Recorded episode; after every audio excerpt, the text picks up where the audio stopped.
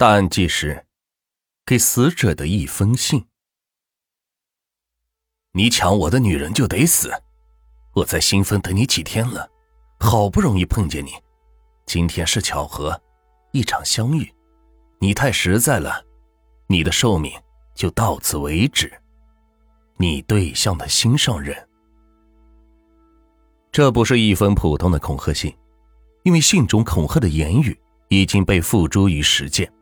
而这封信的由来，还得从二零零八年十一月三日发生的内蒙古扎赛特旗区的一起特殊的离奇的凶案说起。接到报案后，民警立即赶赴现场，展开细致的勘查。根据现场勘查来看，这是一起恶性的他杀刑事案件。死者躺在地上，头朝东，脚朝西，面部朝上。通过现场勘查。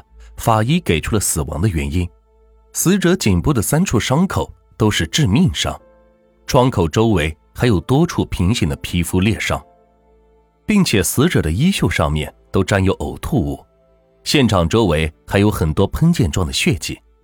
现场遗留的证据表明，这一片山坡就应该是凶杀的第一现场。从死者身上的伤口和遗留的呕吐物来看，死者应该是昏迷后。被嫌疑人杀害的。死者身上的窗口都是平行的，证明死者被砍时处于没活动的状态，是在不动弹的情况下惨遭毒手的。民警分析，会不会是凶手将死者打晕以后再将其砍死的呢？从死者身上的伤口来看，不可能是意外造成的。既然断定是他杀，那么死者是谁呢？侦查人员。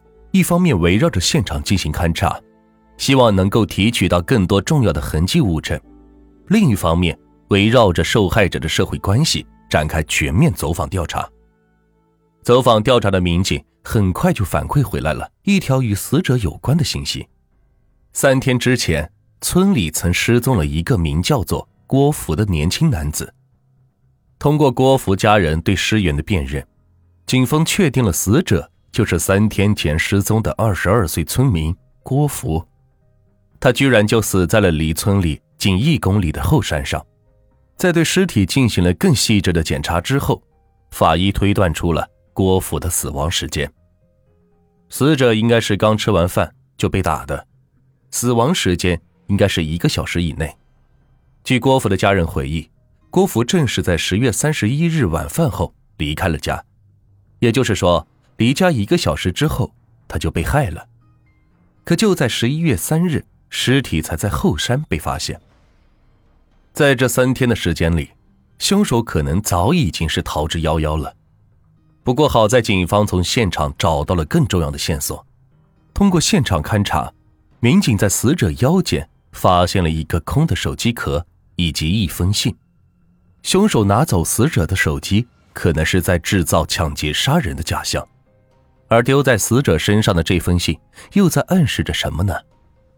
围绕着这封信进行分析，警方初步确定这是一起情杀案件。这封信错别字很多，语言表达能力也不好，分析写这封信的人文化水平应该不高。此时，侦查员已从郭福家人的口中得知，十一月三日应该是郭福换钟的日子。换钟就是一种订婚习俗。在当地，这个仪式仅次于结婚，是一个非常重要的日子。即男女双方定完亲事，男方要与媒人及亲友到达女方家送酒，称为换钟。换钟的男女在当地就等于是结了婚。郭福在这么一个重要的日子前失踪被害，而且身边还出现了一封如此内容的信，究竟是谁将他的订婚日变成了忌日呢？那么，郭福的死会不会与他这个即将订婚的女朋友王某有关系呢？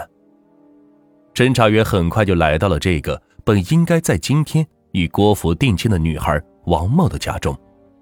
此时，女孩还不知道郭福已经被害，只是知道他离家出走，不知去向。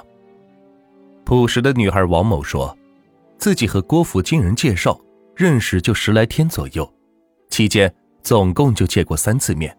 而且还告诉民警，自己在和郭福处对象之前没有处过别的男朋友，郭福是自己的第一任男朋友。